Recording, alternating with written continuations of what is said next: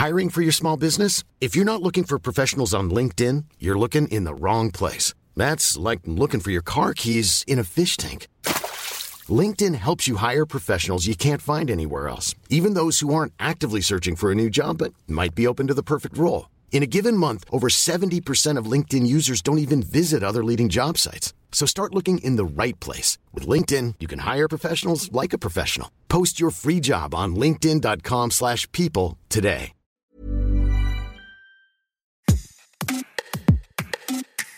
Bonjour, vous écoutez Minute Papillon, je suis Anne-Laetitia Béraud et aujourd'hui on parle d'environnement, d'humanité, de numérique. La numérisation du monde est en marche. Il n'existe plus d'activité qui ne soit pas numérisée. Votre déclaration d'impôt, vos examens de fin d'année, vos démarches à Pôle emploi, votre dossier médical, vos réunions avec votre chef. Ce qu'on appelle la dématérialisation, beaucoup la vendent comme écologique. Elle ne pèserait pas ou si peu sur les ressources limitées de la Terre. Ce serait une solution. C'est un immense mensonge, nous disent Laurent Testo et Nathanael Wallenhorst, auteurs de Vortex, faire face à l'Anthropocène aux éditions Payot. Dans Minute Papillon, on est allé rencontrer ces auteurs pour comprendre pourquoi le numérique ne nous sauvera pas d'un effondrement bioclimatique du monde. Bonjour Laurent Testo, Nathanael Wallenhorst. Comment tout d'abord vous présenter Laurent Testo, journaliste, je travaille les questions d'environnement, d'histoire et de futur. Euh, je suis connu pour le livre Cataclysme, une histoire environnementale de l'humanité. Et moi je suis Nathanaël Valénor, je suis enseignant-chercheur à l'Université catholique de l'Ouest et je travaille sur les questions environnementales, politiques et éducatives.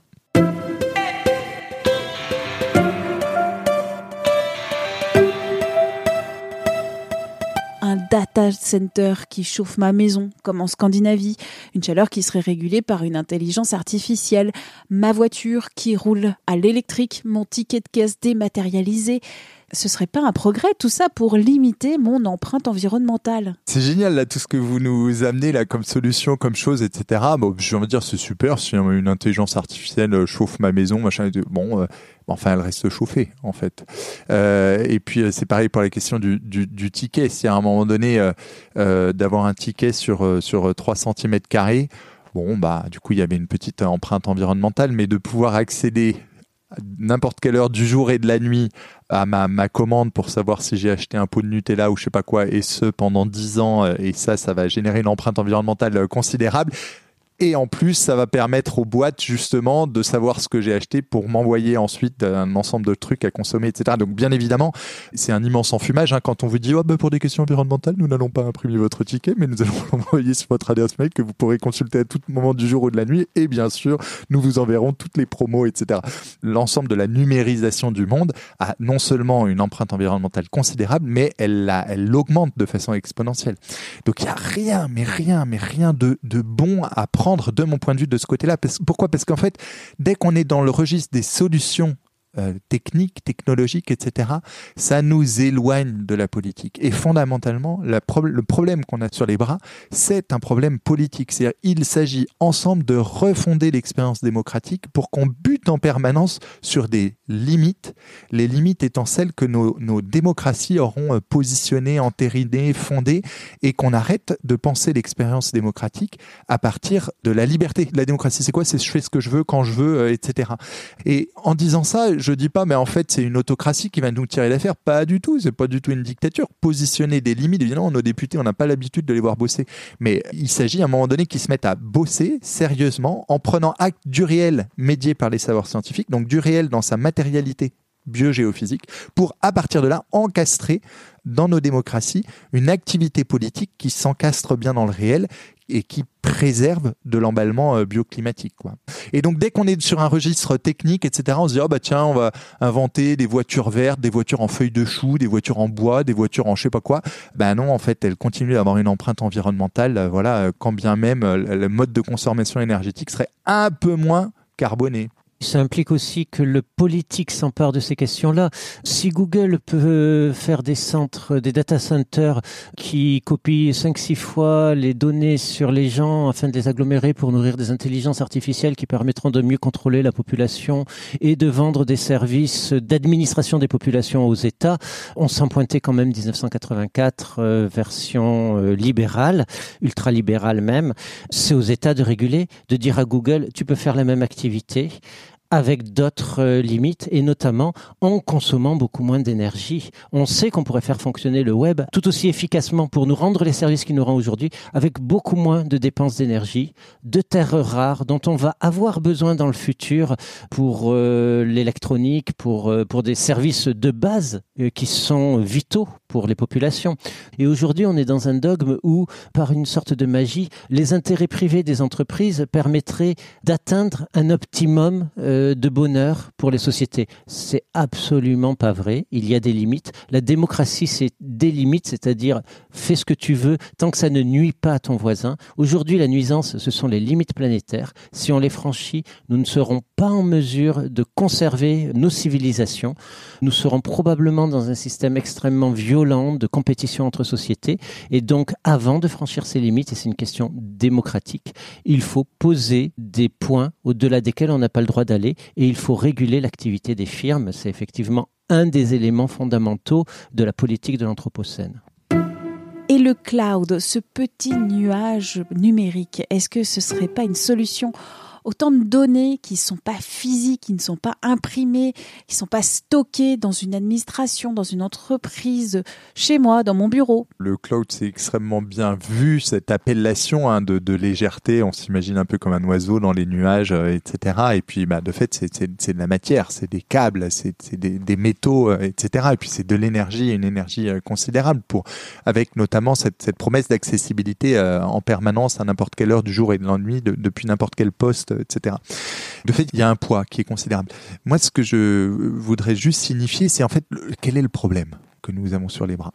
Le problème que nous avons, c'est que nous ne cessons d'aller toujours plus vite et plus loin dans une consommation, une surconsommation de toutes les ressources que nous prodigue la Terre, et nous ne cessons d'aller toujours plus loin dans le franchissement de ces limites qui courent le risque que nous franchissions un, un seuil. Un seuil, c'est un point de rupture brusque irréversible dans le fonctionnement du système Terre, qui fait qu'ensuite plus aucun retour en, arrière n'est possible. Et il y a notamment un, article de Stephen et ses collègues en, 2018, et puis qui a été beaucoup euh, repris, puis qui a vraiment marqué les esprits, puisqu'ils ont réussi à, dire euh, finalement une, très bonne synthèse du, problème. Ils disent, mais en fait, il, existe un seuil qui est situé entre, environ plus 1,5 et plus de degrés, qui, si on le franchit, court le risque que le système Terre ne se stabilise ensuite qu'aux alentours des, des plus 5 degrés. C'est-à-dire en fait une Terre qui ne soit pas habitable pour la vie humaine en société. Voilà le problème que nous avons euh, face à nous. Pour le dire en quelques chiffres, euh, par exemple, les accords de Paris, pour le cadre de la France, de diminuer par 5 notre empreinte en équivalent carbone dans 27 ans, en 2050 par 5. Point 1. Point 2, on sait que le niveau de, de ressources, il est proportionnel à l'empreinte environnementale d'un individu. Point 3, on sait que le salaire médian en France, c'est 1800 euros net. Ça dépend toujours à peu près comment on compte. Donc point 4, on va faire le calcul ensemble. 1800 divisé par 5, ça nous fait à peu près 400 euros. Voilà en gros le budget à peu près. Alors évidemment, s'il y a un économiste là dans l'assemblée, il va dire ah scandale, euh, il a oublié de calculer tel euh, machin, etc. Les économistes savent très bien compter, bien mieux que moi.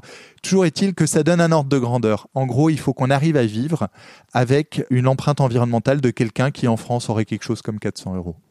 Donc en fait, toute promesse qui va nous dire ah mais en fait on va faire ci, on va faire ça, etc. Qui ne soit pas une mise au régime mais drastique, drastique, drastique. Ben en fait euh, c'est un immense mensonge l'humanité a réussi à s'entendre pour sauver la couche d'ozone en interdisant des gaz CFC utilisés dans des dispositifs de réfrigération. Il faudra maintenant entre 40 et 50 ans pour que la couche d'ozone se reforme. Un, c'est pas une super nouvelle ça. Et de deux, si l'humanité y est arrivée pour la couche d'ozone, elle va bien y arriver pour le climat, non? On a résolu, entre guillemets, le problème de la couche d'ozone par un traité international en 1987, mais c'est un problème infiniment plus simple et probablement non systémique. C'est-à-dire qu'en gros, il y avait quatre pays qui produisaient des gaz qui détruisaient la couche euh, d'ozone, euh, qui protège la Terre des rayonnements nocifs du Soleil. Et l'idée a été que euh, signe un protocole pour obliger les entreprises à remplacer par d'autres gaz, et ça a marché parce qu'il y avait relativement peu de parties prenantes et que les entreprises ont intérêt à changer leur système industriel, ce qui leur a rapporté plus d'argent en changeant ces gaz. On a acheté des nouveaux frigos, des nouveaux systèmes de réfrigération. C'est génial, sauf que on a déplacé le problème et on a aggravé le problème du réchauffement climatique avec ce transfert-là, chose que tout le monde oublie de signaler en général quand on parle de cette question les gaz qui sont utilisés aujourd'hui en remplacement sont euh, extrêmement dangereux. Ce sont des gaz à effet de serre avec euh, des capacités à réchauffer l'atmosphère bien supérieures à celles du CO2. Et le gros problème, c'est que ces gaz, il faut les recycler. Et le gros problème, c'est que les pays qui ont besoin de climatisation aujourd'hui en urgence parce qu'ils sont frappés par le réchauffement climatique de plein fouet, c'est le Pakistan, l'Inde, l'Indonésie, l'Afrique, l'Asie du Sud-Est et que ces pays n'ont pas les structures aujourd'hui nécessaires au recyclage de ces gaz et que ça va accélérer le réchauffement climatique. Et donc on a décalé le problème faute d'avoir réfléchi de manière systémique à sa solution. Aujourd'hui, euh, pour remédier, on est obligé de transférer des technologies d'urgence euh, de recyclage de ces gaz euh, dans ces pays-là, chose qu'on ne met que très lentement en place malheureusement. C'est un danger énorme. C'est aussi l'idée que on ne résoudra pas ces problèmes si on ne s'y attaque pas tous simultanément. Si on résout un problème après l'autre, eh ben les conséquences de la première résolution vont aggraver les suivants et on courra derrière la solution jusqu'à l'effondrement. Donc euh, vraiment, nous, ce que nous appelons, c'est une pensée systémique à travers le concept d'anthropocène qui permet justement de saisir cette dynamique d'ensemble. Dans votre question aussi, vous ameniez la, question du politique dans son articulation en fait avec les autres nations, etc. Évidemment, évidemment, c'est nécessaire. Toujours est-il que aujourd'hui, en France, nous avons besoin que les politiques publiques prennent acte des savoirs bioclimatique. Et aujourd'hui, les savoirs, ils ne sont pas mis au cœur de l'espace euh, social. Ils ne sont pas mis au cœur des discours politiques. Ils ne sont pas au cœur des programmes scolaires.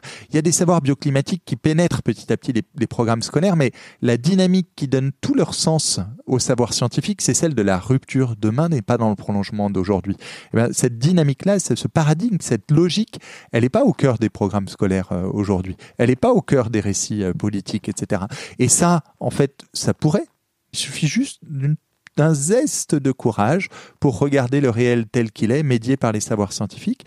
Et pour faire ça, on n'a pas besoin d'être d'accord avec tous les pays du monde. Il suffit simplement de regarder le, réel. On va dire, ah, ça va être un vent de panique, ça va être...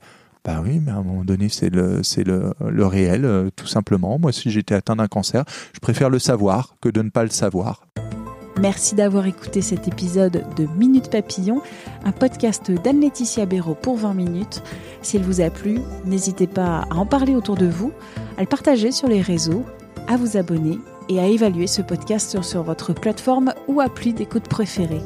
À très vite et d'ici la bonne écoute des podcasts de 20 minutes comme L'été dans vos oreilles.